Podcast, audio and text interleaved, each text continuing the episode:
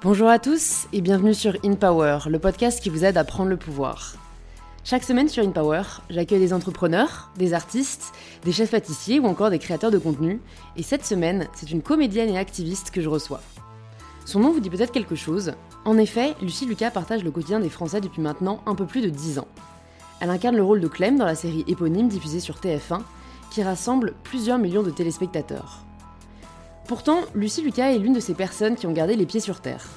Et pour Lucie, on peut même dire qu'ils ont mis la main dedans.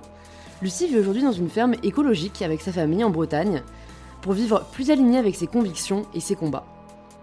En effet, euh, et je respecte vraiment Lucie pour cela, car les acteurs et les actrices ont souvent du mal à s'engager publiquement du fait de l'image qu'ils incarnent, Lucie, elle, est sincèrement engagée dans le combat pour la protection de l'environnement, mais aussi la démocratie.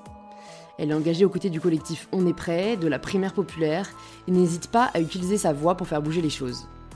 Dans cet épisode, on parle d'exposition, de progression, d'action, mais aussi de sujets plus intimes, comme le burn-out vécu par Lucie, et je la remercie encore pour sa transparence sur ce qu'elle a vécu. Si ce n'est pas la première fois que vous écoutez In Power, c'est peut-être que le podcast vous plaît. Vous pouvez recevoir gratuitement les prochains épisodes d'In Power en vous abonnant directement sur l'application que vous êtes en train d'utiliser si ce n'est pas encore déjà fait. J'en profite pour remercier toutes celles et ceux qui laissent un petit commentaire sur Apple Podcast et Spotify dans la partie avis. Je les lis tous et ça me fait vraiment chaud au cœur. Je vous remercie sincèrement par avance pour votre soutien et je suis ravie de vous inviter à rejoindre cette conversation avec Lucie Lucas. Bonjour Lucie. Bonjour Louise, tu vas bien? Ça va très bien et toi? Oui, très bien. Merci beaucoup euh, d'avoir fait le déplacement. Je ne sais pas si tu arrives de chez toi, mais si c'est chez toi, c'est en Bretagne, si j'ai bien fait mes petites recherches. Absolument. Tu vas nous en parler. Écoute, la première question que je pose à tous mes invités, c'est de se présenter de la façon dont ils le souhaitent. Euh, eh ben, je m'appelle Lucie, euh, j'ai 35 ans, je suis maman de trois enfants. Je suis euh, comédienne de profession et puis surtout, je me sens connectée au système Terre, à cet organisme gigantesque euh, qui nous abrite et qui nous accueille. Et, euh, et, voilà, et plus, plus, plus les jours, les semaines, les années avancent, et plus je me sens reliée de façon très intime et profonde euh, à, notre planète et, et, à toute la vie qui s'y développe. Et, et voilà, et donc j'essaye de, de faire euh, rentrer ces liens dans mes, dans mes connexions aussi aux autres et euh, dans mon travail. Et, euh, Voilà. Donc, c'est pour ça que. voilà, parfois on dit que je suis une comédienne engagée parce que juste, ben, je, je, c'est important pour moi de, de me servir de ma notoriété pour parler des choses qui me tiennent vraiment à cœur, qui me paraissent très importantes et pour partager. Voilà. Ouais. T'as grandi où? Euh, j'ai grandi à Agnières, euh, dans le 92. Ouais. Euh, voilà, je suis née à Paris, j'ai grandi à Agnières et on a déménagé avec ma famille, enfin avec mon mari et mes enfants, il y a, il y a trois ans, en Bretagne. Ah oui, c'est tout récent. Ouais. Non, parce que je me demandais si cette connexion, ce lien avec la nature te venait peut-être de ton enfance. C'est souvent, c'est souvent ce que j'entends. Tu vois, j'ai reçu Camille Etienne, je sais que tu connais sur le podcast. Tu vois, elle a vécu à la montagne. Enfin, il y a un truc très évident qui, je trouve, pour avoir grandi moi aussi à Paris, beaucoup plus dur quand tu ne viens pas, euh, que tu ne l'as jamais vraiment connu. Ça t'est venu comment cette, euh, cette connexion quoi? C'était inné Tu l'as toujours eu ou c'est venu avec le temps? Alors, euh, je pense que je l'ai toujours eu. Après, c'était pas forcément conscient. Et en fait, ce qui se passait, surtout quand j'étais petite, ce dont je me souviens, c'est d'être me sentir extrêmement agressée par la pollution ambiante. Ok. Donc, je me souviens d'être à hauteur des pots d'échappement quand j'étais petite et, euh, et d'aller à l'école euh, à pied et de trouver ça insupportable. J'avais l'impression de devoir me mettre en apnée pendant 10 minutes le temps du trajet parce que je ne pouvais pas respirer en fait. Et, et souvent j'arrivais à l'école en disant mais c'était horrible et je voyais que mes copains ils, ils, trouvaient pas forcément, ouais, ils n'étaient pas, choqués comme moi. par le côté irrespirable de la ville. donc, donc oui, j'avais peut-être déjà une sensibilité un peu plus développé à ce niveau-là. Mais, euh, mais c'est vrai que. Et j'aimais la nature, mais je me souviens. Enfin, mes parents, euh, mes parents aimaient beaucoup la nature. Mon, papa, qui a un esprit très scientifique, m'a toujours euh, invité à observer l'infiniment grand et l'infiniment petit en, s'émerveillant de la complexité incroyable ben, des, organismes naturels et de la beauté aussi. Et, et ma maman, elle, elle m'a aussi énormément sensibilisée à la beauté, à toutes les beautés en général.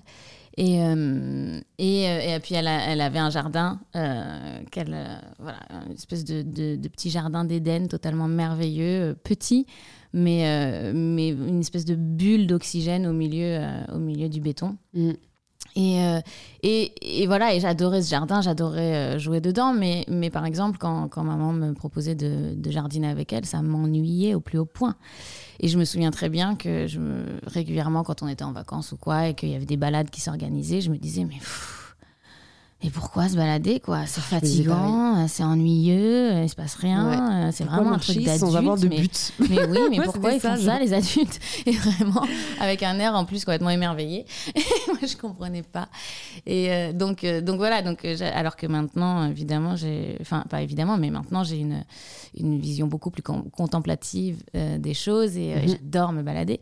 Et je vois très bien que mes enfants ça les ennuie. C'est-à-dire ah que euh, pourtant, ils sont très sensibilisés euh, à, toutes les beautés euh, et tous les problèmes qu'il peut y avoir sur, notre, sur, notre système Terre et encore une fois, d'un point de vue écologique. Et, et, pourtant, et pourtant, ça les ennuie, comme moi, de, quand j'étais petite, de, de, se balader, de faire trop de jardinage. De, Voilà, donc... C'est marrant parce qu'en plus, on a quand même l'image des enfants, et j'en parlais avec euh, Marie-Robert, euh, qui est philosophe, qui s'émerveille de tout. Mais c'est vrai que pourtant, la nature n'a pas l'air de particulièrement les émerveiller, parce que, en fait, je pense que c'est aussi la difficulté de notre époque. C'est qu'en fait, euh, aujourd'hui, ils sont beaucoup plus fascinés par les écrans. Moi, je le vois, j'ai l'impression d'être une boumeuse, tu vois, mmh. c'est du haut de mes 24 ans, quand je vois des enfants tu sais, à table, ils s'impatientent, ils s'impatientent, et puis dès qu'ils ont le téléphone euh, entre les mains, parce que les parents, bah, tu vois, ils leur passent pour qu'ils soient tranquilles, tout d'un coup, là, ils sont fascinés, et tu vois, ils ont vraiment l'air émerveillés. Puis bon, tu vois, je dis pas qu'on peut pas apprendre en plus à travers les écrans, mais il y a ce truc où en fait, je pense qu'aujourd'hui, la distraction est tellement omniprésente que la beauté de la nature. Euh, enfin, si, t'as pas une certaine sensibilité, te paraît un peu fade euh, ou peut pas rivaliser quoi. Oui, c'est sûr. C'est sûr que les écrans, euh, de toute façon, c'est moi, je, le dis à mes enfants, c'est une drogue. Et, euh, donc, à partir de ce moment-là, euh, c'est un outil qui, peut t'empêcher vraiment de te connecter à la réalité et, au vivant, vraiment. Mais, d'ailleurs, je pense que c'est pas c'est pas quelque chose qui touche que les enfants, ça nous touche aussi nous. Je pense qu'il y a aussi le à mon avis, on s'est on s'est vraiment déconnecté siècle après siècle euh, et, particulièrement ces 50 dernières années, vraiment de la nature. Et, euh, et du coup, euh, on la connaît pas, on la connaît plus. Donc en fait, on voit des choses qui sont franchement magiques. Et on n'en a pas conscience que c'est magique parce qu'on ne sait pas comment ça fonctionne. On ne connaît pas. Et, euh, et, et, du coup, c'est vrai que moi, les enfants, en effet, quand, quand on est dehors, voilà, ils vont, ils vont pas s'émerveiller devant une feuille d'arbre. Ou, euh, mais si on leur montre et qu'on leur explique, regarde la fourmi, là, ce qu'elle est en train de faire, et tu sais qu'en dessous de tes pieds, là, elle a construit une ville entière, et elle fait pousser des champignons, et elle élève des pucerons, comme nous, on élève des vaches. Et, et quand on leur explique tout ça, là, tout d'un coup, ça redevient vraiment merveilleux et magique. Et je pense que c'est vraiment cette méconnaissance de la nature qui nous la rend si commune Mhm. Alors qu'en en fait, euh, c'est, voilà, on assiste à des miracles euh, merveilleux tout le temps. Et en fait, c'est juste qu'on ne le sait pas. Et que, voilà, on se dit, bah, c'est là depuis toujours, c'est bien. Ouais, ouais, ouais mais c'est ça qui est, c'est un peu la philo, c'est retrouver euh, l'émerveillement de, de, du quotidien ou de, de, ce qui nous paraît évident. Et je trouve que c'est, c'est beau qu'il y a un mouvement, en tout cas, qui commence à retendre vers là. Mm. Pour comprendre, je pense, peut-être ton engagement et ton amour aujourd'hui de ce système Terre, je voulais revenir un peu sur, euh, sur euh, bah, ton enfance, ton adolescence et puis tes, tes débuts euh, bah, du coup en tant que comédienne. Est-ce que avant que la nature te fasse rêver, c'est, voilà, ça a toujours été le grand écran, le petit écran même qui t'a fait rêver? Tu as toujours voulu, pour le coup, passer derrière l'écran? Pas du tout. C'est vrai? Pas du tout. Non, non, non. Moi, j'étais, j'étais de nature très timide et très curieuse de tout. Donc, j'ai toujours adoré apprendre et, et voilà, sur tous les sujets m'intéressent. Euh, et, et, très vite, je me, suis, je me suis sentie aussi très agressée par euh, les injustices sociales et, euh, et, la, misère que je pouvais croiser dans la rue. Et, euh, donc pour moi, vraiment, euh, adolescente, euh, l'important, euh, sauver la nature, c'était bien, mais pour moi, elle était là depuis toujours. Et bon, elle s'en sortirait. L'important, c'était vraiment de se concentrer sur l'humain euh, et, et d'essayer de réduire vraiment les inégalités et les injustices. Et, euh, et donc, je voulais plutôt être, euh, être avocate ou, euh, ou dans travailler dans l'humanitaire. Et, et, puis, et puis, bon, la vie a fait que, que voilà, j'ai eu besoin de gagner ma vie euh, très rapidement. Et donc, euh, à 18 ans, euh, je suis devenue mannequin. voilà, j'ai eu l'occasion de devenir mannequin. Et, et, et donc, j'ai pris cette voie parce que, parce que ça me permettait de gagner ma vie sans Ouais. faire d'études. Et, et, puis, j'ai jamais aimé euh, ce, travail. Loin de là, euh, vraiment, c'est- très compliqué comme, euh, comme milieu. Et, mais ce que j'aimais bien, c'est que je passais 10 heures par jour dans les transports pour aller aux différents castings. Et du coup, bah, je, je me suis mise à lire énormément. Et j'ai eu là vraiment beaucoup de temps pour lire. Donc ça, c'était le côté que j'aimais bien dans ce travail. Et en fait, c'est vraiment. donc, bon, après, comment je suis devenue comédienne, c'est le patron de mon agence de mannequin qui. Qui m'a, euh, on s'aimait beaucoup et, euh, et lui, il me disait que je pourrais jamais être top modèle parce que j'étais pas grande, parce que j'étais pas maigre, parce que euh, voilà, et que et qu'il était persuadé que ma voie c'était de devenir comédienne. Et, euh, et moi, je voulais pas en entendre parler parce que voilà, je faisais mon, je suivais mon petit bonhomme de chemin, ça m'allait bien comme ça, et j'avais pas du tout envie d'être précaire. Et je Ouais. sais bien euh, que euh, tous les métiers bah, du spectacle, du Ouais. cinéma, tout ça, c'est des métiers qui sont très très précaires. Donc, j'avais absolument pas envie de ça. Et, et c'est lui, en fait, qui m'a obligée. Un jour, il m'a convoqué dans son bureau. Il m'a dit Bon, écoute, c'est simple, je t'ai inscrite au studio Pygmalion. C'est une école qui va t'apprendre à jouer devant la caméra. Euh, euh, si tu vas pas, je te donne plus de casting de mannequin. Ce qu'on appelle du chantage. Donc voilà, il m'a fait un chantage, un gros Ouais. chantage. Bon, j'aurais pu dire non, hein, mais, euh, mais là, j'ai dit bon, d'accord. Et, euh, et ça a été chouette, ça a été une formation intéressante et qui m'a permis de, bah, voilà, de, de, de, de passer un casting euh, au bout de six mois. Et, et j'ai réussi à l'obtenir. Donc, donc, du coup, bah, là, dès le premier jour de tournage, j'ai su que j'allais vraiment beaucoup plus m'amuser là-dedans Ouais. que dans le mannequinat Ouais. et que, euh, et que Claude, mon boss, avait bien raison.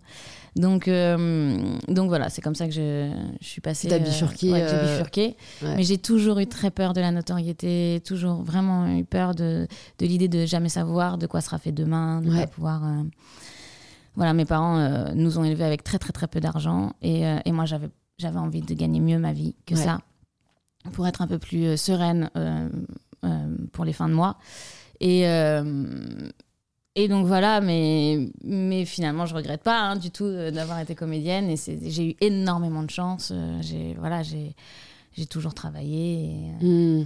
Mais tu vois, c'est parce que je me dis, si jamais tu avais cette peur justement de ce que demain sera fait, c'est vrai que dans le même kina, même, euh, il y, a, il y a toujours cette précarité. Euh, Est-ce que tu t'es pas dit, euh, bon, bah, je vais peut-être essayer, je sais pas, tu vois, de faire des études de droit en parallèle et, et- et bosser à côté? Enfin, qu'est-ce qui a fait que tu t'es dit, non, je me lance dès maintenant j'ai pas le temps en fait de faire des études et, et- comment tu te voyais en fait? Si jamais t'avais pas eu ce casting tu te voyais continuer comment les années à venir? Je savais pas trop, c'est vrai. Euh, ce qui était sûr, c'est que j'étais dégoûtée de l'école. Mais dégoûtée. ok Euh, moi, j'ai fait euh, tout mon primaire en Montessori et j'ai adoré et je vraiment c'était extraordinaire comme, comme formation et, et ça, ça, ça permet vraiment d'apprendre à être autodidacte et, et à s'adapter à beaucoup de choses. Et donc, j'ai vu mes parents changer de travail beaucoup, donc je me suis toujours dit que de toute façon, on ne faisait pas. on- enfin, je- j'arrivais pas à m'imaginer dans une carrière de 40 ans euh, dans le, voilà, dans le qu'en même plus c'est vrai que c'était l'époque euh, Oui, ouais. complètement. Et donc, assez vite, en fait, euh, je me suis dit qu'il y avait d'autres alternatives que voilà, de suivre une voie, la même voie pendant toutes ces années de travail. Et, et, et puis, comme tout m'intéresse, eh ben, j'avais besoin de me laisser cette liberté aussi de pouvoir voilà, changer, bifurquer. Euh, voilà, mais pourquoi euh, Attends, je suis un peu perdue. Bah, je me dis, Ouais, tu finis ton ouais. lycée et direct, t'as cette conscience que tu veux pas faire d'études, euh, t'es es dégoûté du système scolaire et tu te dis, moi, c'est bon, je commence juste ma vie active. Sans te dire, justement, bah, si t'as cette peur de, de manquer ou de sécurité, il y a beaucoup de gens qui se disent, au contraire, ils se forcent à faire des études, tu vois, parce qu'ils ont l'impression que c'est la bouée de secours, euh, voilà, euh, pour, pour leur vie. En fait, euh, dans les études, euh, plus, plus j'avançais euh, au lycée, par exemple, et même j'ai fait un peu de fac. Je me suis inscrite à la fac hein, au début, en, en, sociologie, ethnologie, archéologie. beaucoup d'ologie. Il y avait beaucoup d'ologie. Et, et, et, et en fait, je, n'aimais pas le positionnement des professeurs qui, nous parlent comme s'ils avaient euh, le savoir absolu. Et, euh, et je trouve qu'on n'était pas dans. On est, peu en France dans un partage quand il s'agit d'enseignement et on est beaucoup plus dans une. On, nous impose une vision et, euh, si on y adhère, tout en nous disant qu'il faut garder notre libre arbitre et notre esprit critique, si on si n'adhère pas à la vision de l'enseignant, souvent on, est, on est rabaissé. Euh, voire cassé dans nos convictions. Donc, enfin, pas dans nos convictions, mais dans nos questionnements, justement. Et donc, euh, donc mm, enfin voilà, ça collait pas, ça me plaisait pas et je, je, voulais pas, je pouvais pas m'épanouir là-dedans. Et puis j'ai fait, euh, juste après le bac, par curiosité, j'ai fait un stage. dans les, j'ai eu la chance de pouvoir faire un stage dans les studios de création de Kenzo, de la maison de couture Kenzo. Et, j'y ai passé trois mois, mais euh, j'ai certains des, bijoux, des accessoires que j'avais faits qui ont défilé. Et je me suis rendu compte que, euh, avec du travail et l'expérience de terrain, on, on, on arrive à, avancer en fait euh, sans avoir forcément besoin de, passer par la case études. Et puis je sais pas, c'est peut-être une sensation que c'était fini en fait, ce monde-là où on, se prédestinait à une carrière et on faisait des longues études. Euh, ça collait plus avec le monde d'aujourd'hui. Euh, c'est vrai que moi j'ai passé mon bac en 2004, la crise euh, elle a commencé en 2007-2008. Et c'est vrai que très très vite, j'ai vu euh, tous mes amis un peu perdus à faire des études, changer d'études pour essayer d'avoir le meilleur boulot possible, mm. mais pas, pas le plus épanouissant possible. Ce qu'ils appelaient le meilleur, c'était ce qui leur rapporterait le plus d'argent en fait finalement et, et, plus de reconnaissance sociale. Mais ça me parlait pas, du tout en fait. Non, tout mm. ça, ça me parlait pas du tout. Et, euh, et, et c'est vrai que plus, plus, plus j'avançais aussi dans la vie et plus je me disais qu'il fallait que j'apprenne à lui faire confiance à la vie et euh, qu'elle allait me réserver des belles choses et que du moment que, que si je faisais pas les choses de façon dilettante, si j'y mettais du cœur et euh, du soin et, et si j'avais pas peur de travailler, ben voilà, la vie, la vie m'aiderait en fait. Mm. Et donc c'est vrai que c'était un peu fou hein, de partir avec cette inconscience ou cette confiance là, mais cette confiance, ouais. Mais en tout cas, euh, en tout cas, ben ouais, ça m'a plutôt réussi. Et, et, l'idée aussi de se dire, euh, si ça, ça marche pas, ben, je ferai autre chose. Ça m'a beaucoup, euh, ça m'a beaucoup aidé en fait à, à relâcher la pression, à pas tout investir sur sur, sur quelque chose, à à relativiser en fait. Et, et, et, quand on avance dans la vie en relativisant, euh, je trouve ça plus facile. Ouais, c'est clair. c'est plus facile et, et, les gens viennent plus facilement à nous aussi parce que j'avais lu dans un livre de Jean-Marie Bigard, parce que j'avais fait un film avec lui, il m'avait offert son livre qui était très bien. Et, euh, et, et il disait qu'au début, il n'arrivait pas euh, à, passer les castings parce qu'il il avait tellement faim que ça se voyait en fait et que ça faisait peur aux gens. De, les, les, producteurs avaient peur de l'engager parce qu'il avait trop faim et qu'il le montrait trop. Mm. Et, euh, et, et, voilà, et c'est vrai que euh, moi j'avais faim dans l'absolu de plein, plein, plein de choses, mais, euh, mais voilà, je, je, savais que je m'épanouirais quoi qu'il arrive. Donc, enfin, en tout cas, que j'essaierais de m'épanouir quoi qu'il arrive. Mm. Donc voilà, bon. Et, et en fait, la, mon amour de la nature, il est il est revenu euh, beaucoup avec euh, ma, ma, première grossesse. D'accord, ok. Ah oui, donc c'est arrivé un peu sur le tard euh, avant, parce que du coup, là, si on retrace, donc ok, tu te lances dans la vie active à 18 ans. C'est à quel âge que tu décroches ton premier rôle? C'est 20, 21 21, ok. Mm. Et là, c'était directement pour Clem ou t'as fait Non, non, non. le premier rôle que j'ai eu, c'était pour le film 15 ans et demi, ah avec Juliette Lambollet et Daniel Auteuil. Je jouais la méchante. Et, euh, et donc ça, euh, ça c'est le premier, euh, premier rôle que j'ai eu et ce qui m'a permis de rentrer dans une, dans une belle agence. Et après, ben, là, j'ai pu travailler correctement pendant deux ans. Et au bout de deux ans, j'ai décroché Clem. Et là, Ouais, bah, je me demande, parti, je, vraiment. me- je pense qu'il y a pas mal de gens qui se demandent c'est quoi l'avant, c'est quoi l'après? Euh, Est-ce que c'est un tourbillon? Est-ce que tu es entouré? Est-ce que tu as déménagé à ce moment-là ou tu étais toujours dans ta famille? Enfin, C'est vrai qu'aussi jeune, c'est rare de vivre un, un tournant aussi, euh, aussi puissant. quoi. Bah, c'est vrai que je m'y attendais pas du tout. Euh, au début, c'était un unitaire qu'on faisait, donc euh, bon, ben, c'était un film, quoi, un film télé. euh, donc c'était super chouette, j'étais trop contente. C'était mon premier rôle principal, c'était extraordinaire, avec Victoria Abril, extraordinaire. Moi, en théâtre, euh, parce que j'avais fait du théâtre quand même de mes 9 à mes 19 ans et un bac théâtre. Donc, on avait étudié les Almodovar, on avait. donc, pour moi, c'était fantastique. On avait aussi étudié le surréalisme, et là, j'étais la réalisatrice, c'était Joyce Buñuel, qui était la belle-fille de, de Louise Buñuel. Donc, euh, pour moi, c'était extraordinaire euh, d'être prise euh, pour ce projet-là. Et, et en fait, quand on a montré le film à la presse, avant même qu'il sorte, la presse nous a dit mais c'est, on dirait, on dirait, enfin ça nous fait penser à une famille formidable et on, trouve que vous devriez faire une série. Et, et puis l'épisode, enfin l'unitaire est sorti et, on a fait quasiment 11 millions de spectateurs, ce qui était absolument gigantesque. Et, euh, et donc là, tout de suite, euh, TF1 a dit bon, bah, on lance, euh, on fait une série. Et voilà. Et, euh, d'ailleurs, ils m'ont appelé en me disant ouais, super nouvelle, on va le décliner en série, on tourne cet été. Et là, je leur ai dit ah, ben. D'accord, mais moi je suis enceinte. donc cet été j'accouche, donc il va falloir m'attendre un peu. donc voilà. Ok. Et donc en fait, tu as, vécu euh, cette, euh, ce changement professionnel avec un énorme changement personnel aussi. Ouais, euh, avec un énorme changement personnel. Et en même temps, c'est vrai que quand je, je regarde, j'avais 23 ans, j'étais un bébé. Donc, euh, donc c'est vrai que je, je vivais en coloc à l'époque avec mon homme, avec le père de mes enfants, euh, et, euh, et des copains, euh, dans la maison mitoyenne de celle de mes parents. Nos jardins et nos caves communiquaient. Donc, j'avais vraiment pas vraiment, j'avais pas quitté le, Ouais, ouais, le giron ouais. familial, clairement. Et, euh, et, et ça m'a fait du bien d'ailleurs d'être très très ancrée comme ça dans ma famille, dans, dans mon quartier que je connaissais par cœur et tout ça. Quand, quand Clem est arrivé, parce que voilà, ça m'a, ça m'a vraiment permis de garder les pieds sur terre. Mhm. Voilà, il y avait peut-être des. Peut-être que beaucoup de choses changeaient pour moi, mais dans mon quotidien, c'était pas si visible que ça. Et, euh, Ouais, ouais, ouais.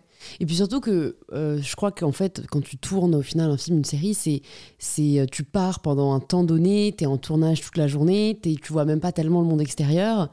Et après, tu viens et je me suis toujours demandé qu'est-ce que vous faites ces mois-là? Où vous tournez pas? Est-ce que vous passez d'autres castings? Est-ce que tu prépares la série à venir? Est-ce que tu prends des vacances? Enfin, tu vois? On fait plein de c'est un choses. rythme particulier. Ah bah c'est un rythme très particulier. C'est sûr que les rythmes de tournage, euh, quand on a un rôle important dans, euh, dans, dans le, dans le film, c'est c'est- c'est des 12, 15, 16, 17 heures par jour. Euh, par- euh, en plus, euh, on, on doit réviser nos textes quand on rentre le soir et on doit. Enfin, voilà, il y a, y a plein de choses à faire, des entraînements, des répètes.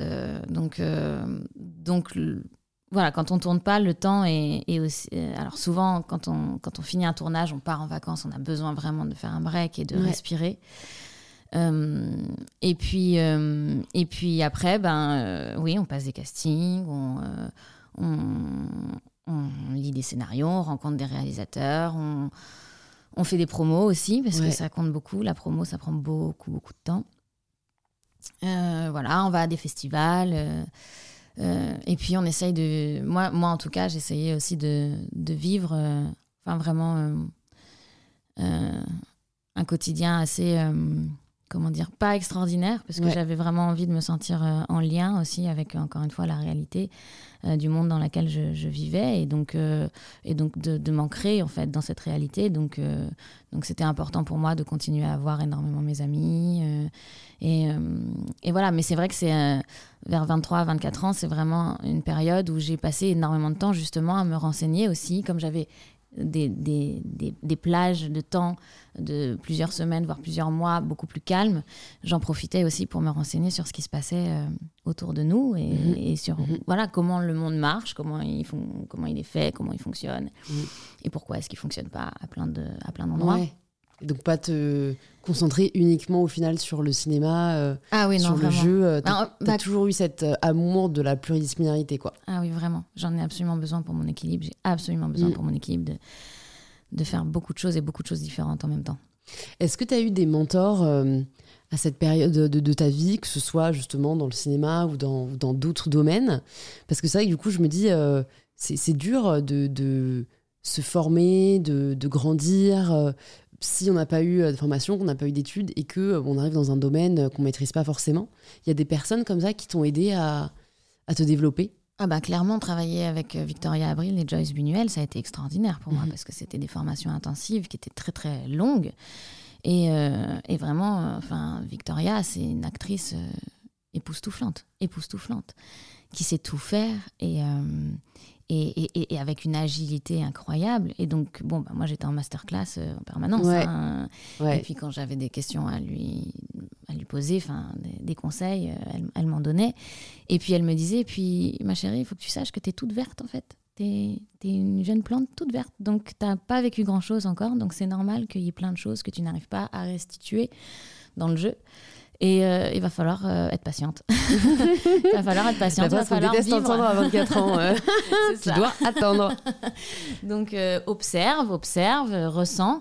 Et puis, vis, quoi. Vis. Et, et, et, là, pour le coup, ben oui, la vie, c'est une vraie école. Bien sûr. Ouais, ouais. C'est là où on euh, apprend le plus. Et, et, c'est vrai que je me rends compte maintenant, 15 ans plus tard, enfin plus de 10 ans plus tard, que qu'il y a, y a plein de scènes que j'ai beaucoup plus de facilité à jouer aujourd'hui parce que, euh, bah parce que je les ai vécues plus ou moins en fait euh, dans ma vie, de, de, moi ou des proches, mais que voilà, j'ai été traversée par ces émotions et, et donc c'est plus facile pour moi de les restituer. Euh, après, heureusement qu'il ne faut pas euh, être un psychopathe pour jouer un psychopathe, par exemple. Mais euh, franchement, moi, grande admiration pour vous tous, acteurs et actrices. je trouve ça si difficile de se mettre dans la peau de quelqu'un qu'on n'est pas. Et c'est un vrai talent qui se cultive, hein, mais c'est vrai que c'est je sais, je sais pas, est-ce que tu te mets vraiment dans la peau? C'est-à-dire que tu oublies Lucie quand tu joues? Ou tu as conscience qu'il y a Lucie, mais tu joues quelqu'un d'autre? Enfin, je me suis toujours demandé qu'est-ce qui se passe, tu vois Oh non, en général, ouais, Lucie, elle n'existe pas quand, quand, je joue. Euh, ben, c'est très intéressant comme travail, j'avoue, parce que ça permet aussi de développer un peu son sens de l'empathie. Ouais.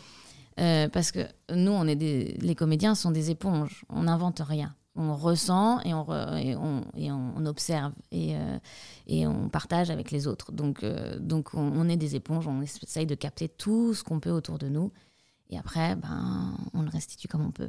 Voilà. Mais euh, donc c'est très intéressant, mais c'est sûr que c'est pas toujours facile. Ouais. Et, euh, et... quand tu as des problèmes perso, tu vois, des trucs qui t'occupent l'esprit, est-ce que, est que vous avez, je sais pas, des, des, euh, des, des astuces qu'on vous donne, des, des process pour mettre de côté tout ce qui vous encombre et qui peut vous empêcher d'être la meilleure personne que vous êtes en train de jouer, quoi? Ben, on s'en sert aussi.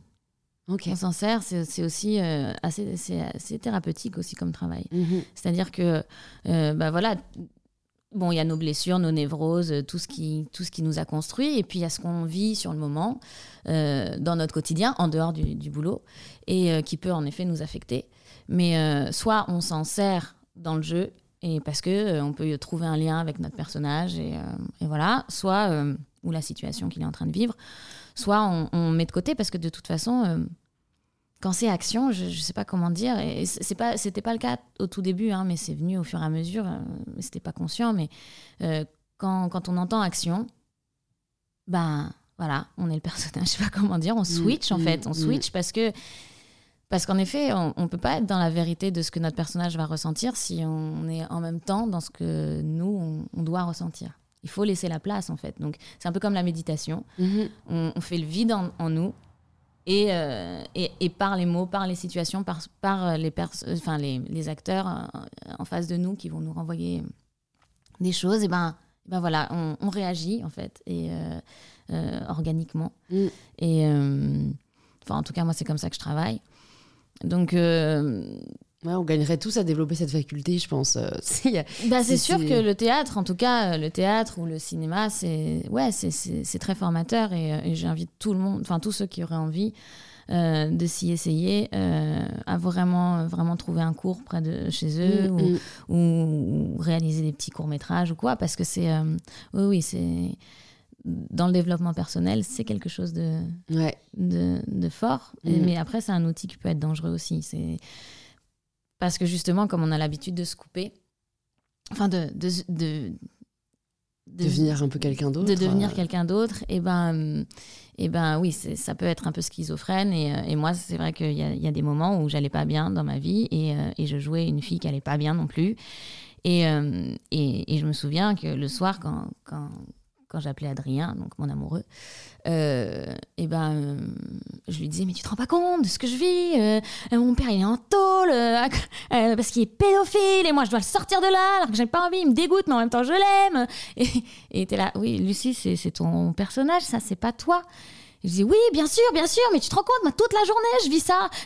C'est clair, en fait, tu finis par le ressentir. bah oui, on finit par le ressentir, en fait. Et donc, donc ça peut être dangereux. Ça peut être dangereux et c'est vraiment Prendre soin de sa santé mentale, euh, c'est un sujet dont tu parles aussi. Et, j'ai vu dans une petite recherche que bah, du coup, tu avais fait un, burn-out. Mm. Euh, c'est, euh, en fait, c'est assez terrible. Quoi. j'en viens à en parler dans tellement d'épisodes de podcast parce que ça mm. concerne tellement de personnes sur la scène publique ou pas, mais en tout cas, c'est vraiment un mal du siècle. Mm. Toi, comment ça s'est manifesté? Comment tu as fait pour l'accepter et surtout pour rebondir euh, parce que euh, bah, je pense que tu vois, peut-être des personnes qui nous écoutent passent par là, ou, peut-être comment ils peuvent faire pour l'éviter. Enfin, c'est assez fou quoi, de se dire que maintenant, euh, ça concerne autant de monde. Ouais, c'est fou, et en même temps, on vit dans un monde complètement fou, vraiment, qui n'a pas de sens. Donc, en fait, c'est très logique. Ouais, logique dans l'absurdité. Tout ce qu'on un câble, c'est normal.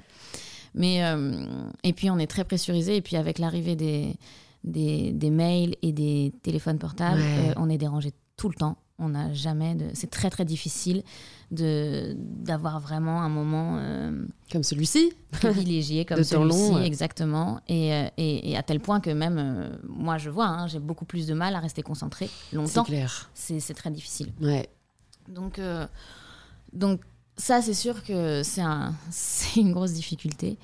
moi j'ai comment j'ai fait mon mon burn-out, il est venu en plusieurs années euh, disons que, en plus, le problème, c'est quand on est comédien, on choisit, on choisit aucun timing. C'est-à-dire qu'on nous impose les dates de tournage, on nous impose les dates de promo. Évidemment, tout tombe en même temps à chaque fois. Donc, euh, ça arrive de devoir faire plusieurs tournages en même temps, de devoir faire de la promo en même temps qu'un tournage.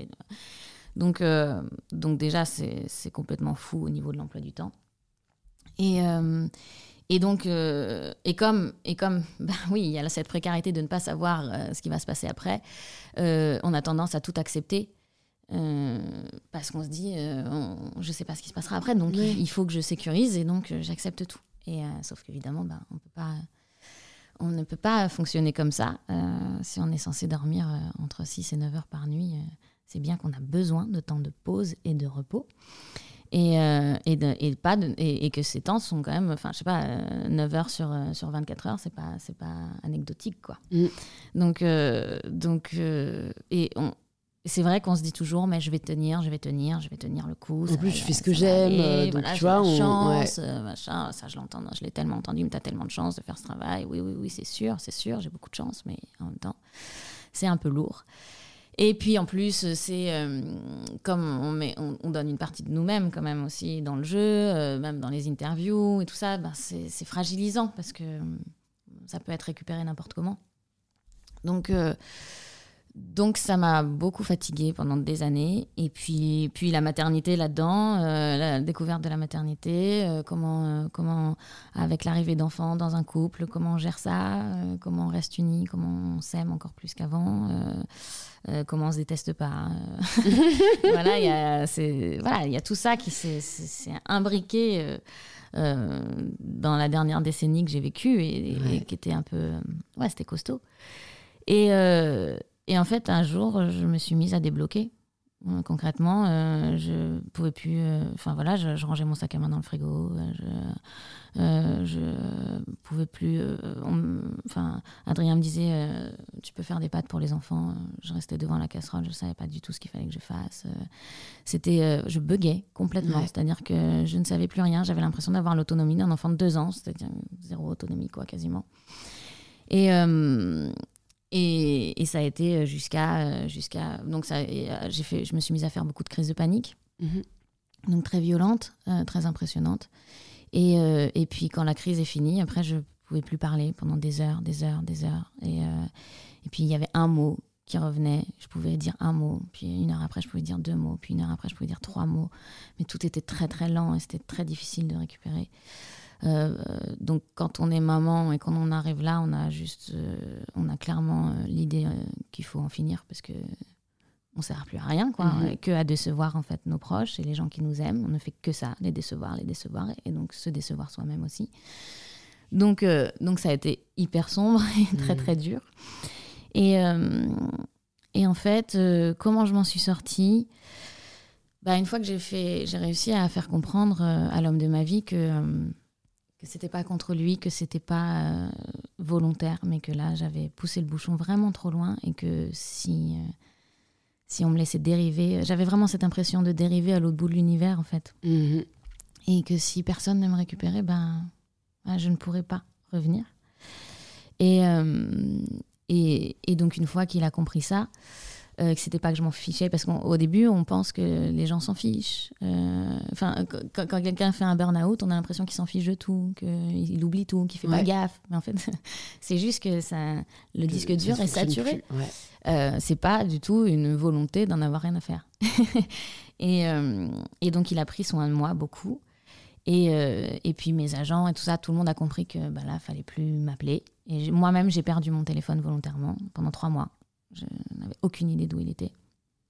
Et, euh, et donc, doucement, j'ai commencé à aller un peu mieux en passant des heures à regarder mes poissons rouges et mes lapins, parce que avait des lapins dans le jardin.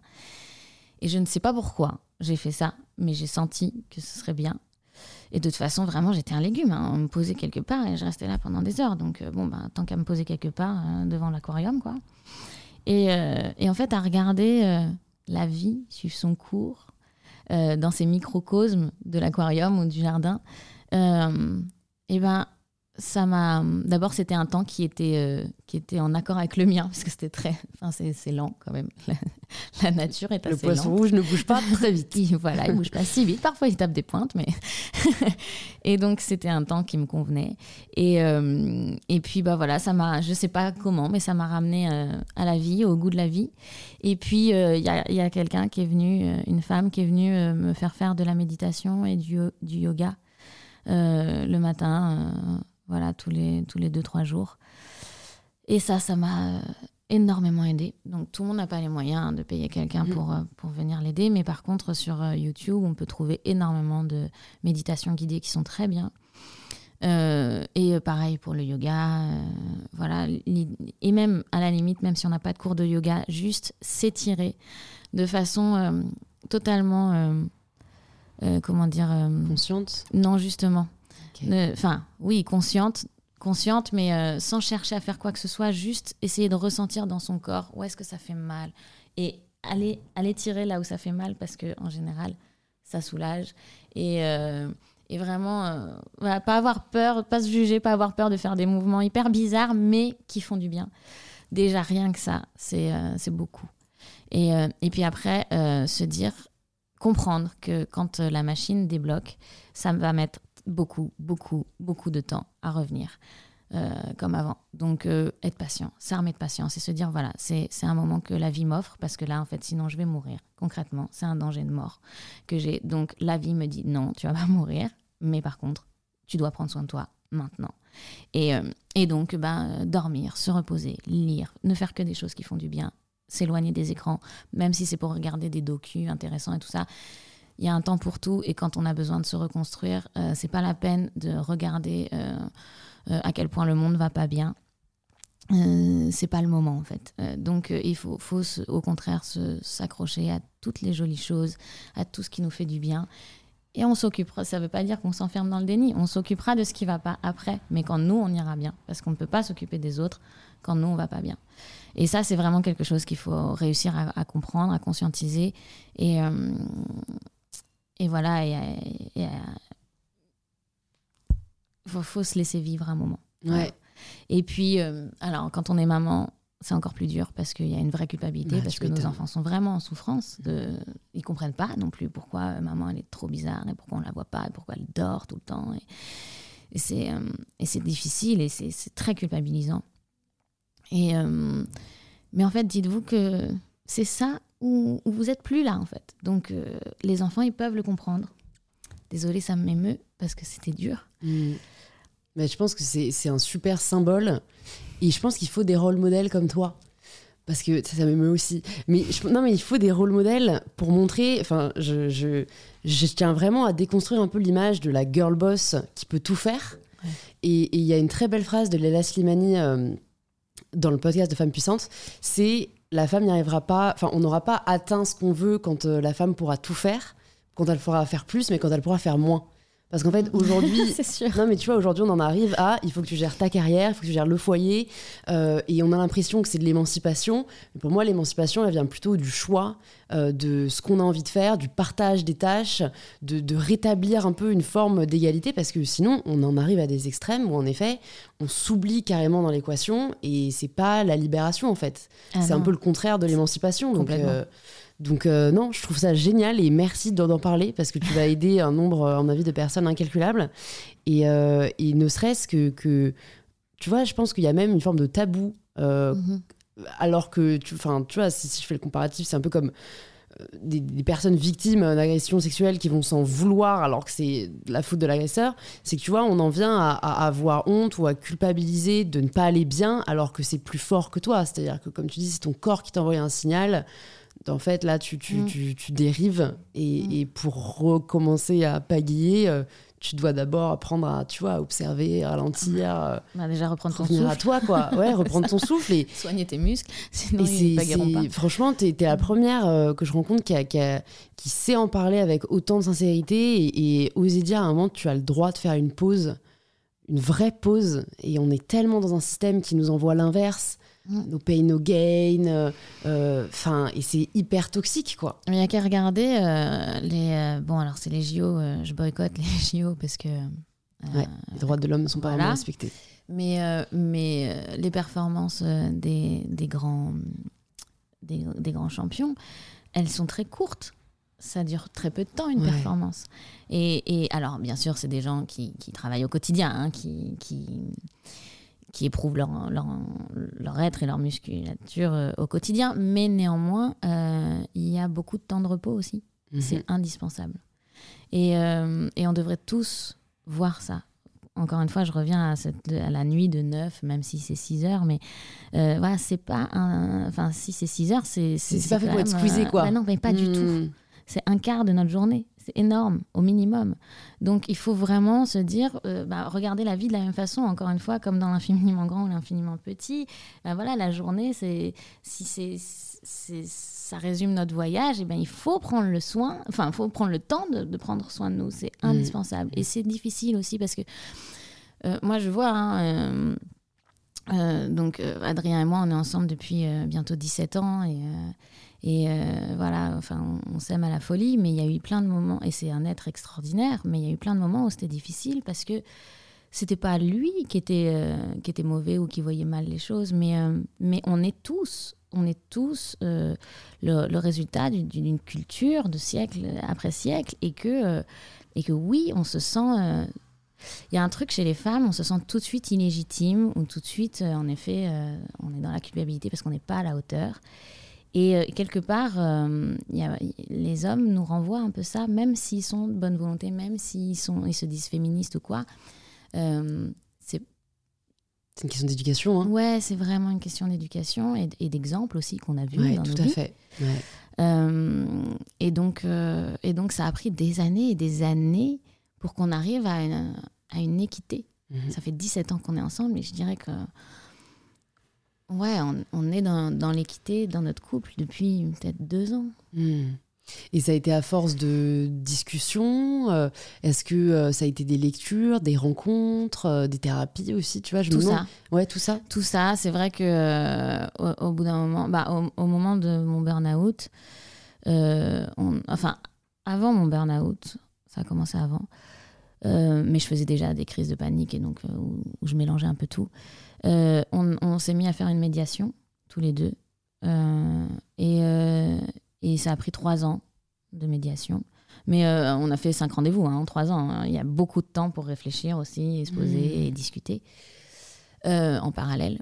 Et, euh, et ça, c'est marrant parce que quand j'en parle, les gens disent Ah oui, ça serait bien de le faire, mais je vois bien qu'ils sautent pas le pas. Et je comprends pas parce que nous, quand on a fait cette médiation, on s'est dit, mais si jamais on n'est plus ensemble et qu'on se met avec quelqu'un d'autre, on commencera la médiation dès le début, en fait. Parce que la médiation, ça permet quoi? Ça permet de se mettre d'accord sur le contrat tacite qu'il y a entre nous. Ça permet euh, de, de, mettre en place des outils de communication pour communiquer de façon bienveillante l'un envers l'autre et pour parler le même langage parce qu'on s'est rendu compte qu'on ne parlait pas le même langage, lui et moi. Et, euh, et donc, tout ça, c'est c'est des outils qui sont vraiment indispensables dans le monde aussi complexe que celui qu'on vit. Et, euh, et vraiment, et puis en plus, là, hier, j'écoutais encore la chanson. Euh, euh, c'est quoi un homme pour toi euh, de, de, Jérémy Frérot Ouais, bah, on le mettrait dans les et, notes. euh, un homme, oui, je sais pas quel est le titre exactement. C'est bon, bah, mais en tout cas, c'est c'est un homme qui, qui dit qu'il est perdu. C'est quoi un homme pour toi? Regarde-moi Ouais. dans les yeux et dis-moi ce que c'est. Euh, et je comprends tellement aussi ce, ce désarroi-là que les hommes peuvent ressentir, mais tellement. Et, et voilà, et juste se dire que le monde est, est- est- est mouvant et que là, il est particulièrement mouvant. Moi, je sais pas, peut-être que je me trompe, mais j'ai- je ne peux pas m'empêcher de regarder euh, l'humanité comme, enfin, le, le temps de l'humanité comme un sablier, et, et j'ai l'impression qu'on est euh, à l'endroit le plus étroit du sablier en ce moment, et que donc il, se passe vraiment beaucoup de choses et à une vitesse folle. Et, euh, et donc, on remet tout en, Mm. en question. Il faut pas avoir peur de ça. Il faut pas avoir peur, euh, ni les hommes, ni les femmes. Et personne n'est parfait. Et on est tous imbibés d'une culture assez dégueulasse et nauséabonde, faut quand même le dire. Et, euh, et donc, euh, c'est normal que ça prenne du temps. Et c'est normal qu'on ait besoin d'outils et d'aide extérieure aussi Ouais. pour, pour avancer plus vite et pas passer une vie à résoudre des problèmes qui pourraient être résolus en quelques mois. Et c'est marrant, tu parlais de, de, en effet, pourquoi certains couples euh, ont du mal à faire des médiations, des thérapies, etc. Et en fait, je pense que si on creuse un peu, c'est euh, vachement du fait de notre rapport à l'échec et cette espèce de, euh, de, de- de refus de ne pas être à la hauteur. Et donc, en fait, il y a cette telle pression qu'en fait, je pense que pour beaucoup de couples, la médiation, la thérapie est un aveu d'échec. Alors qu'au contraire, c'est la volonté de faire marcher euh, coûte que coûte, tu vois. Mais je pense, les gens, mais c'est comme aller voir le psy, tu vois. Il y a des gens qui Mhm. le labellisent Mhm. comme étant euh, non, ça veut dire que je vais pas bien. Bah, franchement, rassurez-vous, personne ne va très bien. hein. C'est euh, comme tu dis, on a tous des névroses, on a tous des histoires. Et en fait, c'est juste la volonté de ne pas subir et de vouloir en sortir à un moment. Mais je pense que en fait, c'est très dur dans notre société à accepter, à admettre qu'on est humain. Tu vois, ce qui paraît assez Ah ouais. dingue. hein. C'est complètement culturel hein. Euh, et, ça se retrouve partout. Enfin, Ouais. Là, en ce moment, moi, je suis très impliquée en politique et je vois bien qu'on on- on n'arrive pas à parler des choses qui, euh, qui bug, des, des, des- des- les, les raisons exactes pourquoi ça se passe pas comme on voudrait, pourquoi euh, un tel et une telle prennent telle position. euh, Il n'y a pas de transparence, mais alors qu'il pourrait y en avoir juste, bah voilà, on n'est pas parfait. Mm. Il y a des il y a des blocages qui soient psychologiques ou concrets ou matériels chez les uns, chez les autres, et ne pas regarder ça. Et ne, mais c'est comme avec le réchauffement climatique, on a mis beaucoup de temps à accepter qu'il y avait un changement climatique qui était catastrophique et qui allait nous, nous coûter la vie de notre espèce. Euh, on a mis énormément de temps pour exactement la même raison, parce Ouais. que les, la, la plupart des gens n'avaient pas envie de se dire c'est ma faute, euh, on aurait dû faire autrement. Mais c'est vrai que ça, c'est quelque chose qu'il va falloir euh, soigner dans notre Ouais. culture vraiment d'urgence, parce que en effet, si on ne regarde pas la source du problème, on ne peut pas changer de direction et on ne peut pas réparer. Euh, et, et que c'est le principe, enfin, je veux dire, pour, a- pour apprendre à marcher, il faut tomber. C'est normal de faire des erreurs, c'est normal de se planter, c'est normal de, de se tromper. Et, et- et pour moi, c'est vraiment euh, arriver à le reconnaître et, euh, et arriver à en tirer les- des leçons. euh, bah, c'est justement une, une preuve de force. Tout à fait. Et de Absolument pas de maturité. faiblesse. euh, ouais, ouais, ouais. Malheureusement, comme tu dis, on n'est pas éduqué dans cette, euh, dans cette idée-là. Et, et c'est vrai que c'est particulièrement frappant en politique. euh, ce que, ce que, et en fait, ce que je reproche, moi, aujourd'hui, pas mal euh, à la politique de manière générale, c'est la volonté de vendre du rêve et de jamais, en effet, dire ce qui va pas et comment tu vas le changer. Et donc, en fait, forcément, les, parce qu'en fait, les, ce qui est paradoxal avec l'humanité, j'allais dire, les gens n'ont pas envie d'entendre ce qui ne va pas. Tu regardes les médias, c'est faux, c'est ce qui fait vendre le plus. Et on ne parle que de ça, ce qui d'ailleurs, à mon avis, n'est non plus pas très bénéfique. Mais de manière générale, un politique sera jamais élu en disant euh, euh, ouais, regardez ça, ça va pas du tout, euh, ça non plus, ça non plus. Je vous dis pas que je vais euh, réussir, mais je vais faire mon maximum. Non, on leur vend des rêves. Moi, je vais mettre le SMIC à, à- à temps et vous allez voir, ça va être super. Euh, Mm. On va faire ça, on va virer tout le monde de la France, ça va être génial, on va être contre nous, mais des trucs utopiques Mm. euh, qui, du coup font rêver les gens, qui se disent oh bah génial. Et je trouve que ça manque vachement de sincérité, de concret, d'aveu en effet de, de faiblesse. Et donc du coup, on finit en plus à, dé- à détester tous nos présidents parce qu'ils n'ont pas tenu toutes leurs promesses qui étaient de façon que du rêve. Au lieu de dire, euh, euh, et j'en parlais, je crois, avec Raphaël Glucksmann que j'ai reçu sur le podcast, Mm, que je beaucoup. disais, ça, enfin, tu vois, on a les réseaux sociaux, c'est, ça a des forces, ça a des faiblesses, mais s'il y a bien une force, c'est la transparence et le côté euh, qu'il utilise très bien, tu vois, et Mm. lui le fait un peu. Euh, je crois que c'est depuis justement qu'on en a parlé, je disais, mais ça manque vachement, tu vois, de, euh, sur le compte du président ou, peu importe, mais euh, voilà ce qu'on a discuté, discuté cette semaine à l'Assemblée, voilà ce qu'on va faire pour ça, et en fait, déjà, les gens sont vachement plus au courant, parce qu'en fait, on est par les médias au courant que de ce qui ne va pas, euh, pas vraiment de ce qui est en cours, etc. Donc euh, tu le disais, il y a plein de lois qui passent, on le sait même pas. Et donc en fait, ça manque vachement comme ça de, transparence, de voilà ce qu'on va faire pour ce sujet-là, de participation. Euh, Est-ce que vous, il y a un sujet en particulier là qui, vous qui vous touche Enfin, et je pense que les réseaux sociaux pourraient quand même permettre ce dialogue, quoi. Ah bah carrément, surtout que le manque de transparence, en fait, il, in- il induit déjà le jugement hâtif systématique. On juge tout le Ouais. temps. Et en plus, ça nous infantilise. Donc ça nous infantilise. Euh, le, le manque de transparence nous infantilise énormément, puisque du coup, on n'a qu'une toute petite partie de l'info. Et en n'ayant qu'une toute petite partie de l'info, du coup, on est appelé à se positionner avec une toute petite partie, sur une toute petite partie. Et, euh, et donc, on rentre dans le jugement très vite. Et, et- et- et donc, en fait, cette petite partie d'in- d'information devient clivante parce qu'elle est forcément fausse puisqu'elle n'est pas complète. Et, euh, et, donc, euh, et donc, on tourne en rond Totalement rond. ouais. et, euh, et on rentre pas euh, dans le, dans- ni dans le concret ni dans le détail. Mm. Et, et, et ça, c'est. euh, et, du coup, on, on se, on, on se focus sur le symptôme au lieu de regarder le système entier.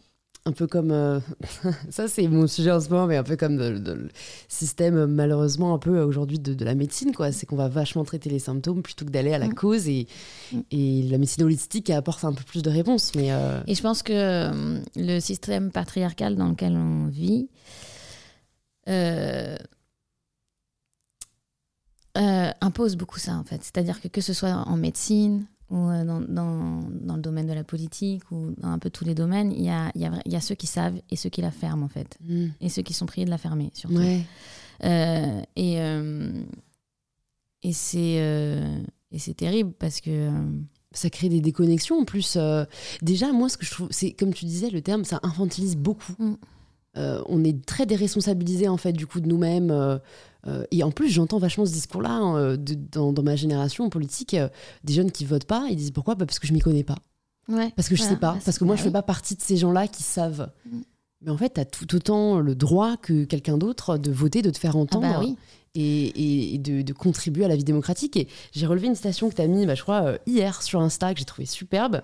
Avant ma carrière artistique, avant d'être la femme engagée que je me force d'être et avant même que la première serve la seconde, je suis une citoyenne, une citoyenne qui s'inquiète pour le récit démocratique de son pays. Mm. Ça t'est venu quand, cette prise de conscience que la démocratie était en danger? Mm, Il y a un petit moment déjà. Ouais. Il y a un petit moment. Ben, euh, ah, c'est difficile, je sais pas quand. Euh, bah, déjà, quand j'ai compris qu'il y avait euh, dans la loi, il y avait un peu tout et son contraire. Et que du coup, la loi, elle servait ceux qui la connaissaient très bien et pas les autres. et, euh, et donc, ça, je me suis dit, il y a un truc pas très démocratique là-dedans. Et, euh, et après, justement, quand, euh, quand euh, ben, des, euh, des gouvernements ou des, ou des grandes entreprises ou même des particuliers se mettent hors la loi, euh, notamment vis-à-vis du climat, par exemple, ou de la justice sociale, et que, euh, et que la justice française ne fait rien, ou très peu, ou trop peu, euh, bah là aussi, euh, en fait, je ne saurais pas expliquer pourquoi je fais un point avec la démocratie, mais pour moi, c'est c'est lié directement. en fait. Ouais. C'est-à-dire que la démocratie peut fonctionner si on a un système euh, de justice qui est euh, fiable et en lequel on peut avoir confiance. Je sais que mes parents, ils m'ont toujours dit, petite, que les adultes, que les enfants étaient des personnes comme les adultes et qu'il n'y avait pas de hiérarchie et que les adultes pouvaient dire des bêtises et pouvaient se tromper. Et, euh, et je pense que c'est pas tout le monde qui a reçu ça de ses parents. Et, et ce qui fait que moi, j'étais toujours considérée comme une rebelle par les profs parce que je, m'efforçais de pas leur manquer de respect. Parfois, je l'ai fait bêtement, mais, mais, euh, mais j'avais jamais peur de contredire leurs paroles et en tout cas de poser beaucoup de questions et, euh, et de les pousser un peu dans leur euh, retranchement.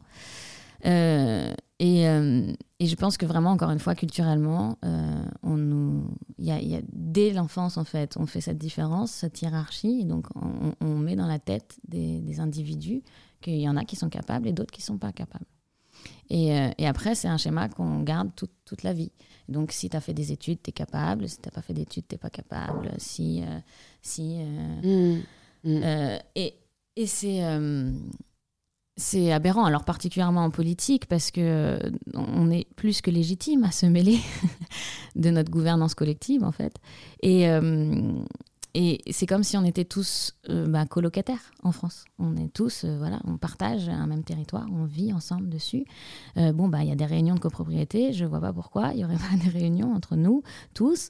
Euh, moi, je crois vraiment, sincèrement, que le chômeur a, plein de besoins communs euh, pour son épanouissement euh, avec euh, la- l'avocate, avec le médecin, avec la boulangère, avec l'infirmier, avec la journaliste. la- Voilà, on a tous... il y a- il- on on a tous des besoins communs pour notre Ouais. épanouissement et, euh, et pour l'instant ils ne sont pas respectés en France Euh, et il n'y a pas la place en fait pour, euh, pour que tout le monde puisse s'épanouir et, et- et vivre bien alors qu'on n'a jamais eu autant de ressources qu'aujourd'hui, de nos jours. On a, on a tellement de ressources. Et, euh, et donc, euh, donc c'est absolument pas euh, normal. Et, il faut vraiment, vraiment, vraiment se dire que si on veut ben, travailler pour notre épanouissement personnel, il faut commencer à vraiment comprendre qu'on est légitime. On est légitime de parler, de questionner, d'être dans le dialogue. Du moment que c'est fait dans le respect, on est toujours légitime de s'intéresser à n'importe quel sujet. Euh, et c'est vrai que moi, tout le temps, euh, tout le temps, j'ai des messages qui me disent euh, que je suis comédienne et que je devrais pas me mêler de politique, que je suis comédienne, mais que je devrais rester à ma place et pas parler de climat, que qu'est-ce que j'en sais. Et d'ailleurs, c'était pas mal parce que ça m'a poussé aussi à déménager et à vraiment expérimenter l'écologie dans mon quotidien beaucoup plus fort et me rapprocher vraiment de la nature, de voir mieux comment elle fonctionne, de, de voilà, nous, dans la ferme, euh, qu'on- donc on vit dans une, enfin, on vit dans une, mais- dans une maison, mais euh, à côté d'une ferme, dans laquelle on fait euh, du maraîchage bio. Euh, on a ouvert une boutique de producteurs locaux et on, on est en train d'ouvrir un bar aussi citoyen et associatif. Et puis on, on- voilà, on, on développe beaucoup de choses. Euh, et c'est sûr que de rentrer dans le concret comme ça, ça m'a beaucoup aidé aussi pour trouver des arguments parce que même si je me sentais à peu près légitime, ben c'est vrai que concrètement j'avais T'avais les gens qui disaient t'es la petite parisienne, euh, tu Bah sais de quoi oui. tu parles. euh. et, euh, et j'avais besoin moi-même de, de savoir de quoi je parle. On, on- on ne défend jamais mieux. Ouais, c'est les sûr. su- les sujets qu'on vit Bah et oui, qu'on expérimente. Mais c'est marrant, tu vois, ça m'a vraiment euh, interpellée quand tu as dit euh, on a des intérêts communs, que ce soit le chômeur, l'avocat, le journaliste. Et enfin, ça me fait réaliser à quel point aujourd'hui on confond politique et économique. mhm. C'est qu'en fait, en effet, aujourd'hui, on vote uniquement quasiment pour nos intérêts économiques. Et c'est un peu ce qui a construit les deux familles, euh, droite-gauche, mais qui en fait est un peu obsolète. C'est-à-dire que si on se soucie que de ce qu'il y a dans notre porte-monnaie, et, et- et je dis pas ça en plus avec arrogance du tout, bien sûr, c'est hyper important, mais en fait, c'est qu'on oublie plein d'autres sujets, euh, la, la- la santé, l'éducation, le- Bah. le, la- la- le social, en fait, et, Bah, et c'est et c'est en fait ce qui est un peu, euh, ce qui à mon avis a un peu causé la perte aussi de confiance en politique, c'est qu'on se soucie plus que des intérêts économiques. Bah oui, parce que l'argent, euh, au lieu d'être vu comme un outil extraordinaire qui nous permet de faire plein de choses, c'est vu comme une fin en soi. Totalement. Et ben perdu. Euh, c'est- enfin, je veux dire, ça ne reste qu'un outil. Donc, euh, un outil, on ne peut pas en sortir du bonheur si on n'a pas euh, décidé de l'utiliser d'une certaine façon. Ouais. Et euh, donc, euh, Donc il serait temps de, de remettre à sa place. Et en fait, c'est compliqué parce que du coup, il y a.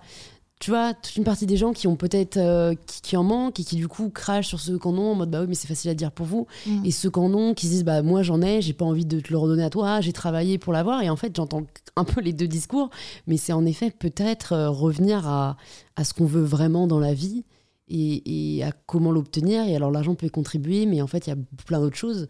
Et tu le montres au final par ton choix de vie euh, ton changement de vie. Comment ça s'est fait euh, est-ce que tu as eu l'idée et tu t'es pas dit au début euh, non c'est impossible avec mon mode de avec mon métier. Enfin tu vois je vois tout de suite les barrières qu'on peut qu'on peut se mettre. Non toutes les opportunités elles sont dans la capitale. J'ai mes enfants. Est-ce qu'ils vont trouver l'école en Bretagne? Enfin je suis curieuse de savoir ce qui a fait que tu as sauté le pas. Bah, je vais te répondre la même chose. faut faire confiance à la vie. Et c'est la même chose pour, pour, euh, pour l'argent, en fait. Euh, euh, si on est heureux, si on, évolue dans un environnement qui nous plaît, qui nous fait du bien, si on se sent valorisé, si on se sent en capacité de partager, de créer, de d'apporter notre pierre, ben on sera bon, quoi qu'on fasse, on sera bon dans ce qu'on fait. Et donc, eh ben, on, arrivera à gagner notre vie.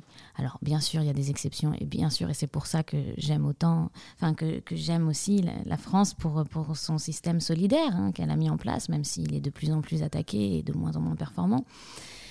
Euh, euh, bien sûr, enfin, il ne faut pas lâcher la solidarité, loin de là. Mais, euh, mais je pense que voilà, c'est voir les choses à l'envers, que d'abord chercher à gagner de l'argent avant de chercher à être heureux.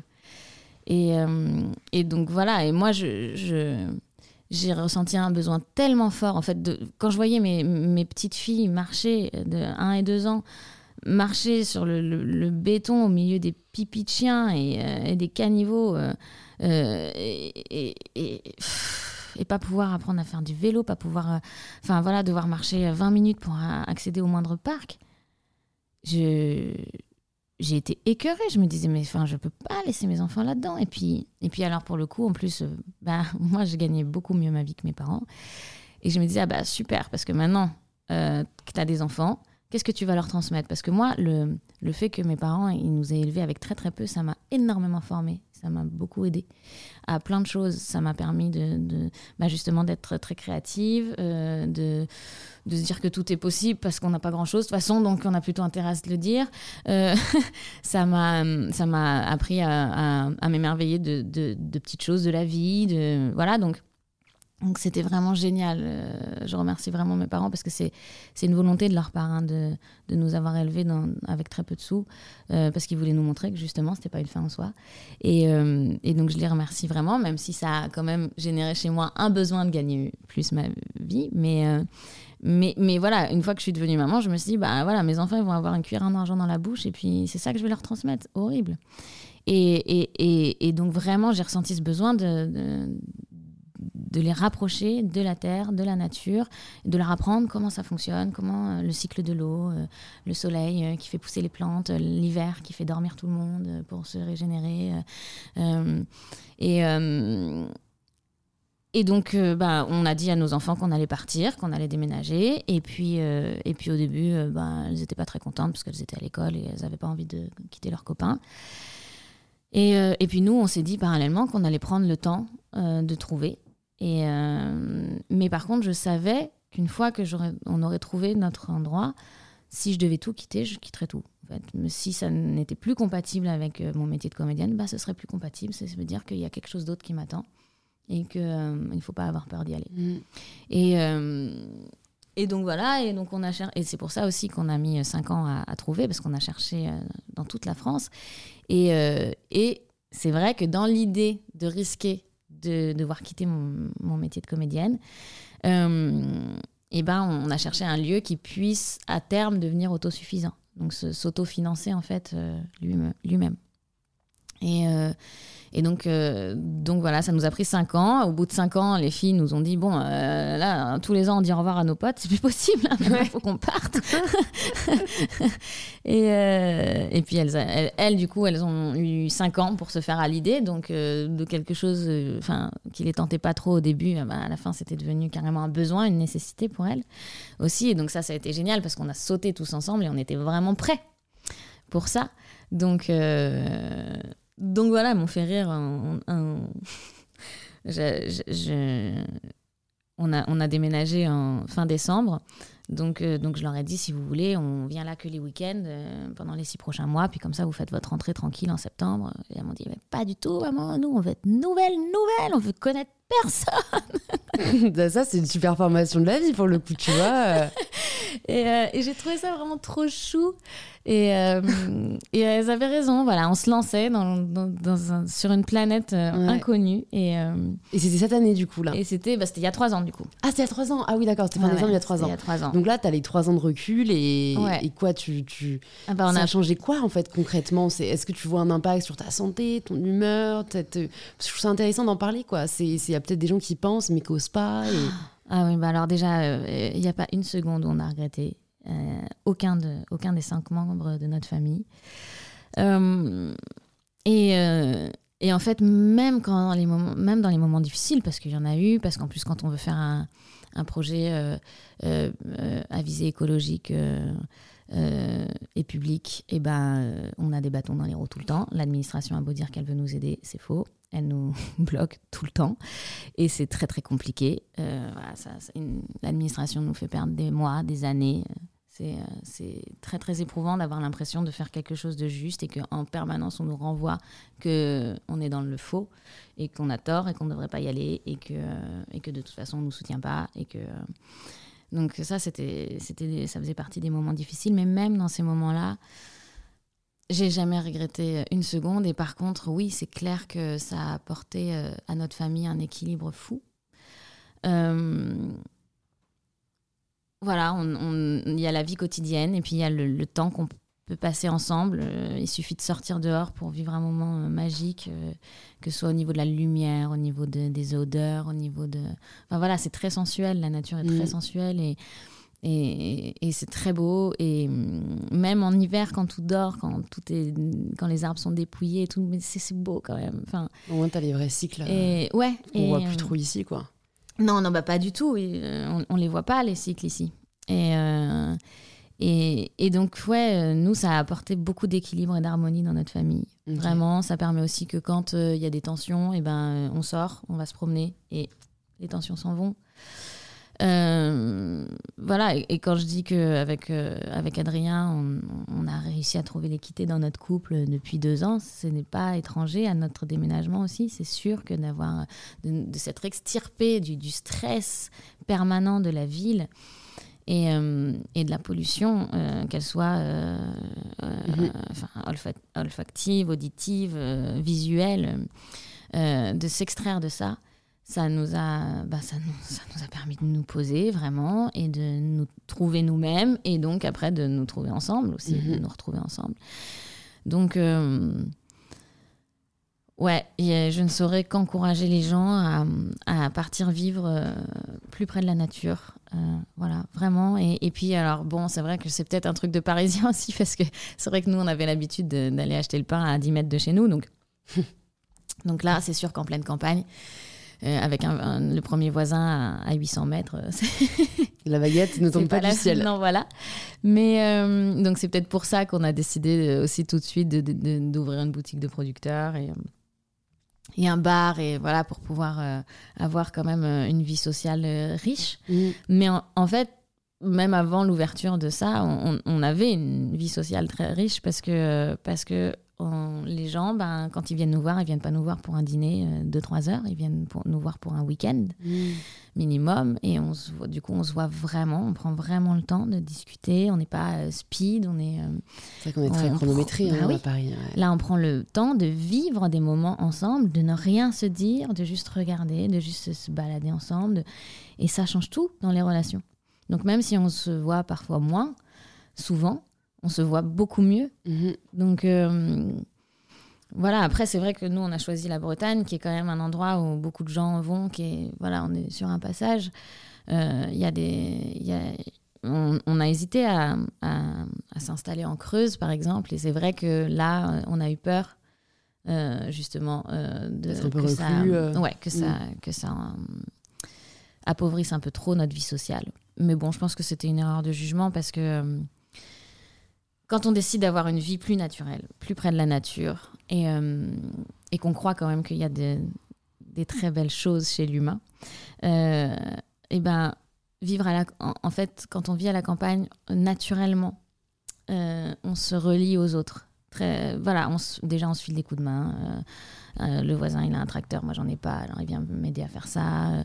moi j'ai j'ai des légumes, en ce moment j'en ai trop, alors j'en donne aux voisins aussi. Et puis, et puis voilà, on se file des coups de main, on, on se connaît, on s'entraide. Et donc, euh, et, et, puis dès qu'il y a un petit événement qui se passe dans le village euh, ou dans les villages à côté, tout le monde vient, toute la région. la fête des voisins, ça devient plus un truc relou, c'est l'événement du mois. et bah ouais, mais qui arrive même plus souvent qu'une fois par mois. Et, et donc en fait, euh, où qu'on soit, je pense à la campagne, hein, ça, on, peut avoir une vie sociale extrêmement développée et riche mm. et, et, très, ouais, très enrichissante. Super, bah écoute, merci beaucoup pour ce partage, Lucie. Je vais te poser quelques petites dernières questions. S'il y a une ressource, un livre, un film, un documentaire qui t'a particulièrement touché, que tu aimerais recommander aux personnes qui nous écoutent, ce serait quoi? Oh là, il y a beaucoup de choses. Bon, déjà, j'espère que vous avez lu Lettre à une génération de, à la génération qui va changer le monde de, Raphaël Glucksmann, parce qu'il est vraiment très très bien. Euh, comme livre, euh, qu'est-ce que j'ai tellement de choses. Euh, moi, il y a un livre qui a complètement euh, changé ma vision du monde. Euh, ça s'appelle Au-delà de l'impossible. C'est de Didier Van Covoler. Et bon, cet auteur, moi, je l'adore. Hum, j'adore tout ce qu'il écrit. Mais alors, Au-delà de l'impossible, mm. c'est, je sais pas si tu l'as lu. Non, tu me donnes envie de le lire. c'est très spécial. Ok. Je sais même pas si je dois le pitcher. Tellement c'est. Tu peux laisser la surprise. Mais en gros, euh, j'étais tellement bouleversée par ce livre qui m'a vraiment. Euh, ouais, qui a changé mon prisme durablement dans ma façon de regarder le monde. Euh, on s'est disputé avec mon homme parce que j'arrêtais pas de le lire et j'arrêtais pas de faire oh mais non mais c'est pas possible mais c'est incroyable mais c'est pas possible mais attends mais attends mais écoute ça écoute ça. Et, lui ça l'insupportait.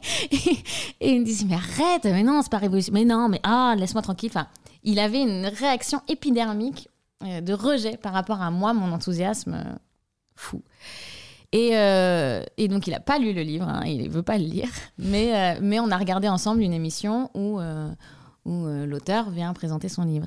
Et il y a, dans l'émission, il y a un scientifique, prix Nobel, je crois, qui est là et qui a lu le livre. Et, et, quand la journaliste lui demande son avis sur le livre, il dit Ah, j'ai adoré, je l'ai dévoré, vraiment extraordinaire, mais tout est faux. Et euh, alors, l'auteur le regarde un petit peu, un petit peu chamboulé parce qu'il est vraiment connu, en plus, Didier Van Coveler, pour être très précis euh, sur ses sources. Et euh, justement, il est reconnu par la science, parce qu'il a toujours été intéressé par les sciences, et donc il est reconnu comme par la, par la mmh, société le monde, scientifique pour, pour être quelqu'un de, de, de, fiable et de sérieux dans ses recherches. Et, et, et donc, comment ça, tout est faux? Et, euh, et, le, scientifique répond Ah non, mais tout est faux. Euh, parce que si c'était vrai, euh, ça voudrait dire que les 40 années que je viens de passer sont bâties sur du mensonge. Et donc, ça, c'est pas possible. Et point. voilà l'argumentaire qu'on a eu en face, qui est assez, assez étonnant pour un scientifique, puisque pour moi, quand on s'intéresse aux sciences, on s'intéresse justement à la question et à la question éternelle. Donc, hmm. euh, donc j'ai trouvé ça fou, mais ça m'a montré que ce livre était vraiment très puissant, parce que pour qu'il génère un, un, un, clivage comme ça, c'est qu'il est très puissant. Donc, euh, donc voilà, je vous conseille Au-delà de l'impossible. Euh, ah, c'est déjà très bien. C'est de euh, recommandations, c'est déjà top. Plein de livres merveilleux, là, ça, ça m'énerve un peu de pas. Euh, non, mais t'inquiète, parce qu'après, quand il y en a trop, les gens sont perdus. Donc là, on a deux très bons livres que je mettrai dans les notes du podcast. Voilà, j'espère que vous avez vu Animal aussi de Cyril Dion. Euh, et, voilà, et je vous conseille la série Cosmos sur Netflix. D'ailleurs, j'espère qu'elle y est encore, qu'on la trouve encore, parce que ça fait quelques années que je l'ai vue. Et c'est une série qui fait énormément de bien. D'abord, avant de dormir, franchement, plonger la tête dans l'univers et dans les étoiles, c'est juste euh, trop bon. Et, euh, et, en plus, c'est vraiment une série euh, qui aborde énormément de sujets, des sujets essentiels, vraiment. Et, et tout en restant assez positive. Mm. donc c'est vachement, vachement bien. Et s'il y a un dernier truc aussi, pareil sur Netflix, c'est les neuf limites planétaires. Je crois que c'est ça le titre. Bon, enfin, c'est à propos des neuf limites planétaires en tout cas.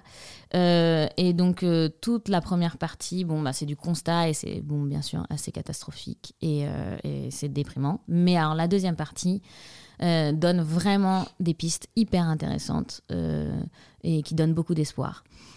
pour, bah, pour améliorer la situation du monde. Génial. Donc, Je mettrai ça dans les notes. conseille. Ouais. Ok. Si tu pouvais entendre quelqu'un au micro d'InPower, ce serait qui? Entendre quelqu'un, ah, j'aimerais bien. euh, Je vais dire n'importe qui. Tu peux dire qui tu veux. Ah, je dirais Prince Ye. Je ne sais pas qui est cette personne. Alors, Prince Ye, ça s'écrit euh, Prince et E-A. Euh, et euh, donc, c'est un Américain qui a des millions de followers et très beau. Et, euh, et c'est un, je sais pas, c'est un philosophe euh, des temps modernes, euh, c'est-à-dire que il, il, il, il allie beaucoup, euh, enfin, il parle beaucoup du soin et euh, qu'on peut faire bah, à, à son, son Esprit. esprit. à son âme, à son cœur et à son corps. Et vraiment, il insiste beaucoup sur, euh, sur le fait de négliger aucun de ces aspects-là. Et, et c'est quelqu'un qui est hyper positif aussi, qui donne beaucoup d'espoir. Et par exemple, enfin tout bête, mais il fait donc il fait plein de petites vidéos sur sur Insta et Facebook. Et euh, il y en a une sur la dépression où il dit dépression. Le mot c'est dépression. Ça veut dire que ça va passer en fait. C'est des nuages qui viennent et qui passent et qui passent. Et et je suis, enfin voilà, je trouve qu'il a toujours des mots justes pour parler de, de choses toutes simples. Donc euh, Super, bon, et, bah, et quand même Prince, assez si tu nous entends. Prince y est, voilà. Prince et y est. sinon, s'il y a euh, Ghislaine, Ghislaine Duboc, euh, voilà, qui est une chamane euh, qui, donc qui est française, elle, et qui, et qui a tous les jours 2-3 minutes de, de réflexion qui sont vraiment toujours frappées au coin du bon sens et, euh, et pleines d'humanité. Et, euh, et c'est une vraie lumière dans l'obscurité. Génial. Bah écoute, tu me donnes envie d'en savoir plus, donc merci. je vais te poser la dernière question, la question signature du podcast. Ça signifie quoi pour toi prendre le pouvoir de sa vie? Prendre le pouvoir de sa vie, faire le vide en soi pour être à l'écoute de justement nos capacités personnelles, individuelles et uniques. Et, et de nos pouvoirs, donc ces ces capacités, on pourrait appeler ça des pouvoirs. Et, euh, et d'essayer de les faire rayonner euh, pour son propre bien et celui des autres, parce que si les autres vont bien, euh, ça ne peut que nous aider à aller bien nous aussi. Voilà. Super. Merci beaucoup Lucie pour cet échange hyper inspirant, Merci à toi. très sincère. Écoute, euh, je suis vraiment ravie d'avoir pu échanger avec toi. Moi aussi. Pour les personnes qui nous écoutent, qui veulent en savoir plus sur toi, sur ton travail, sur peut-être des causes qui tiennent à cœur, où est-ce que tu veux qu'on les redirige? Euh, ben, euh, Sur ton compte Instagram, bah oui. Voilà. Lucie Lucas, euh, Voilà. comédienne. Sur le tien, sur ton compte et sur mon compte. D'accord. bah écoute, je mettrai ça aussi dans les notes du podcast. Et Et puis bah, j'espère à très vite. et ben à très vite, moi aussi j'espère. Si vous entendez ce message, c'est que vous avez écouté l'épisode jusqu'au bout, et pour cela je vous dis un grand merci. C'est peut-être que cet épisode vous a intéressé, inspiré ou aidé, et si c'est le cas, ça nous fait toujours hyper plaisir de voir vos stories en train d'écouter le podcast. Vous pouvez nous taguer comédienne et mybetterself pour que l'on puisse le voir et interagir avec vous. Si vous souhaitez écouter d'autres épisodes inspirants, plus de 190 épisodes sont déjà disponibles sur InPower. Vous pouvez vous abonner directement au podcast sur l'application que vous êtes en train d'utiliser. Et je vous dis donc à très vite pour un tout nouvel épisode d'InPower.